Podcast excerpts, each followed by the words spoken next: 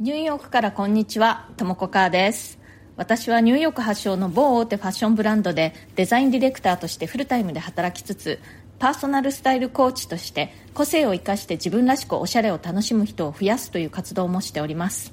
このチャンネル、ニューヨーク人生劇場では、人種のるつぼ、何でもありのニューヨークで私が体験したあれこれや、日々感じたことについて私の専門分野のファッションの話も時々混ぜながらお伝えしていきます。ニューヨークの自由でポジティブな空気感とともにちょっと元気が出る放送をお届けしてまいります。それでは今日もよろしくお願いします。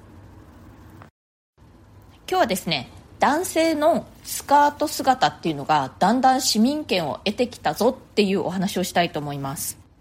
実はですね、まあ、ファッションに詳しい方はもうご存知だと思うんですけれどもここ数年ファッションのトレンドの一つとして男性がスカートを履くっていうのがあるんですね。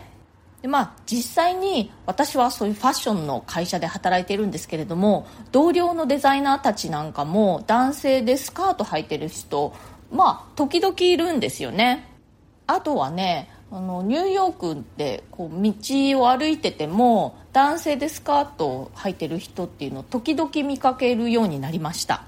でまあ、もしかしたらねそのファッション業界外の方にとってはあんまりまだ馴染みのないコンセプトかなとも思ったので、まあ、一応どんな感じなのかねすごく参考になる、えー、ウェブサイトがあったのでそのリンクをちょっと貼っておきますね。で、まあ、英語のウェブサイトなんですけれども写真がいくつかあるのでちょっと見ていただけるとあこんな感じかって分かってもらえると思うんですけれどもまあ、結構ねあのよく見かけるのが割とこうなんていうの？膝丈ぐらいのいわゆるキルト的なスカートですね。のスコッティッシュとかアイリッシュの男性がこう、ね、民族衣装的なもので履くあのキルトあるじゃないですか。プリーツスカート。あんな感じでハイソックスを合わせたりだとか足元はねごついブーツだとかまあ、ごつめのサンダルとかを合わせてねちょっとなんかこうグラディエーター的な感じで着こなしたりしている人もいます。あとよくあるのはいわゆる巻き下丈すごくこう丈が長くてですねもう足首ぐらいまであるような丈のスカート。で、えー、ストレートっぽいものもあるしちょっとフレアっぽくなってるものもあるしこれもね結構ごつめの靴を合わせたりしてなかなかあの違和感なくかっこいいですよ。この着こなしは結構日本人男性にも取り入れやすいんじゃないかなって思うんですよね。なんでかっていうとね結構ちょっと着物みたいとか袴とかねそういう雰囲気があるのでなんかね本当にあんまり違和感がないです。それからもう一つ結構あるのがあのパンツの上からスカートを重ね着してるっていう感じですね。これだとちょっとねこうパンクっぽい雰囲気が出てまあそれもまたこうあの全然違和感ないというかねおしゃれです。でね最近はもっとねさらに先行くつわものたちはミニスカートを履いている男性とかね膝丈のこうタイトスカートみたいなのを履いてる男性っていうのも登場してきましたね、まあ、でもあの身近によく見かけるのはやっぱりキルトっぽい感じの膝丈のプリーツスカートだとかあとは丈が長めのものまたはパンツと重なぎしているっていう感じですかね。でなんで今日この話をしたかというと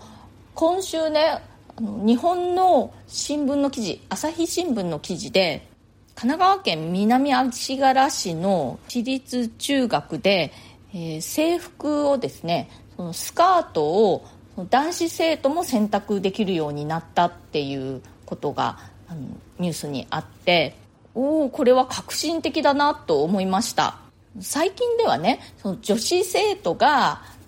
スカートの代わりにパンツを選択することもできるっていうのはよく聞くと思うんですけれども男子生徒もスカートを選択していいっていうのはあんまり聞いたことがなかったのでねおいいじゃないのと思いました。でこれはそういう、まあ、LGBTQ 的なそうジェンダーの観点からもそういう選択肢があるということは非常に好ましいと思ったしそうでなくてもね単におしゃれの一環としてもいいなと思ったんですよね。あの実はね私の夫は、まあ、アメリカ人なんですけれども私の名字のカーっていうのはスコットランド系の名字なんですね。でまあもう実際にはね、まあ、スコットランドだけじゃなくていろいろなあの国の血が混じっちゃってるんですけれども、まあ、一応その何系って聞かれた時はスコットランド系っていうふうに言ってるんですね。でそんな感じなのでその冠婚葬祭の時なんかは結構ねキルトを着る人が多いんですよ親戚の中で。であの実際に私自身私たち自身の結婚式の時も夫はあのキルトを着ました。清掃として。私はまあ普通の白いあのウェディングガウンウェディングドレスを着たんですけれども。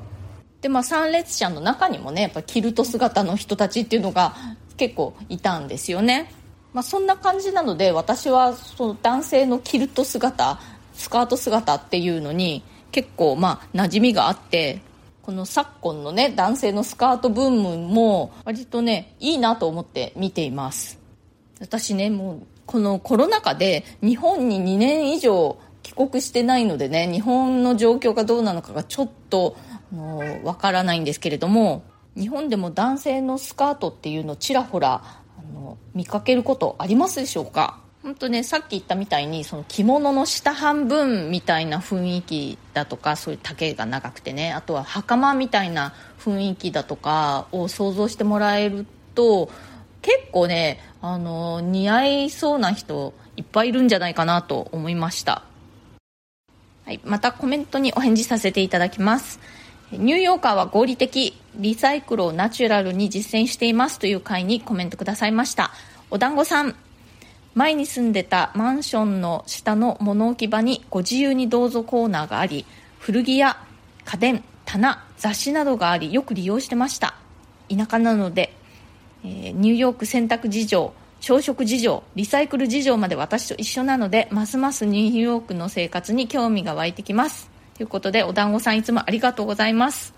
そうあの何人の方からかね日本でもそういうあのご自由にどうぞ的な感じでねリサイクルっていうの結構最近ありますよっていうコメントいただいてあそうなんだなと。ボイシーパーソナリティの森下智也さんがニューヨークにお住まいだった頃にニューヨーカーっていうのはそうやってもうゴミとかをねあの粗大ゴミなんかを道でいいのを見つけたらもうみんな家に持って帰っちゃうと。そういう時にはもうこう恥ずかしいなんていう気持ちは全くないんだみたいなことをおっしゃってたんですけれども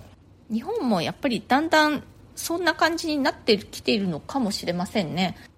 それからてんてんさん、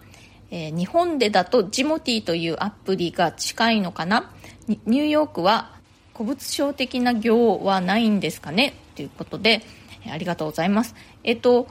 オンラインでのねそういうあの中古のものとかの売ります買いますとかそういうものはそれはそれで別にあります。有名なのだと